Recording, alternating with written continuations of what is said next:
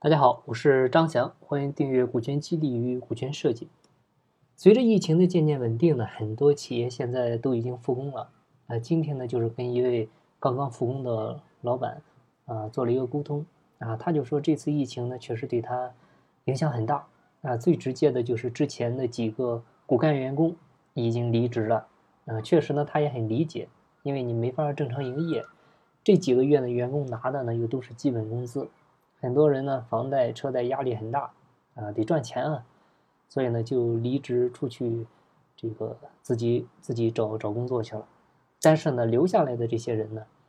嗯，他也害怕以后再出个啥事儿啊，再有人离职啊，尤其是很优秀的一些员工，他再离职怎么办？他就很担心这个事儿。然后呢，他就想以后啊，想让员工跟着入股，就考虑呢做股权激励看看。但是员工呢，他肯定是这个阶段拿不出钱来买股份的，嗯，他又不想直接赠与员工，因为他也知道直接给的呢不珍惜，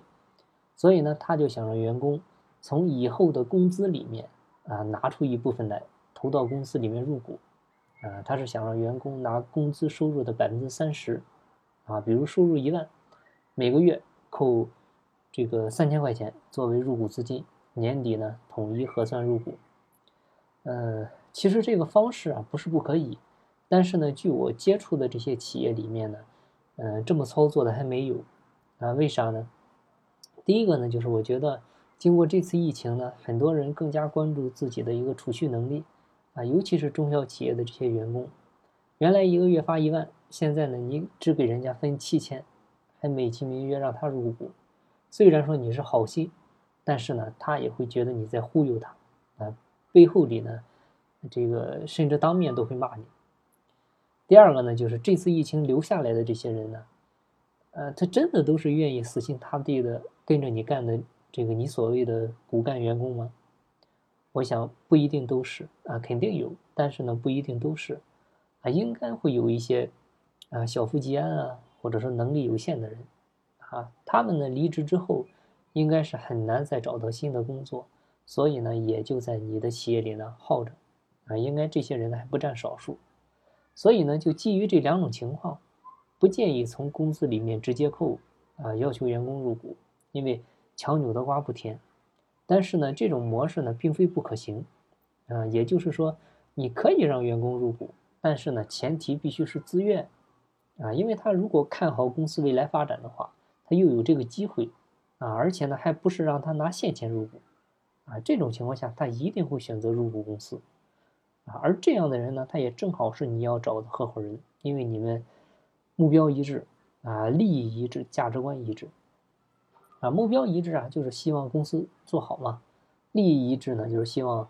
这个都是希望公司赚钱，然后呢自己也赚钱；价值观一致呢，就说明他很认可你这个老板，不然呢他也不会选择这么干，啊，这样的话你们才会白头偕老，所以。自愿入股呢，这个是第一点。第二点呢，就是，嗯，你需要关注的，就是很重要一个就是收益率啊，他们肯定会算啊，我一个月投三千，一年投三万六，啊，这个我这三万六要是放到银行，那按五个点的理财，这个收益的话，年底啊，那应该能拿到一千八呢，啊，要是投到公司分红，你也给我分个一千两千的，那我肯定不投，啊，所以。收益率呢？这里呢也是需要提前预估、预算一下啊。如果真到年底分红的时候差距太大的话，员工他会很失望，后续呢他也根本不会再同意入股了。所以呢，你就记住一句话：员工对老板的信任只有一次啊，你骗他一次，以后你对他的所有的好，他都会觉得背后是有套路。所以呢，员工工资入股呢，主要就关注这两点，一个是自愿，一个呢就是。预估的一个收益率。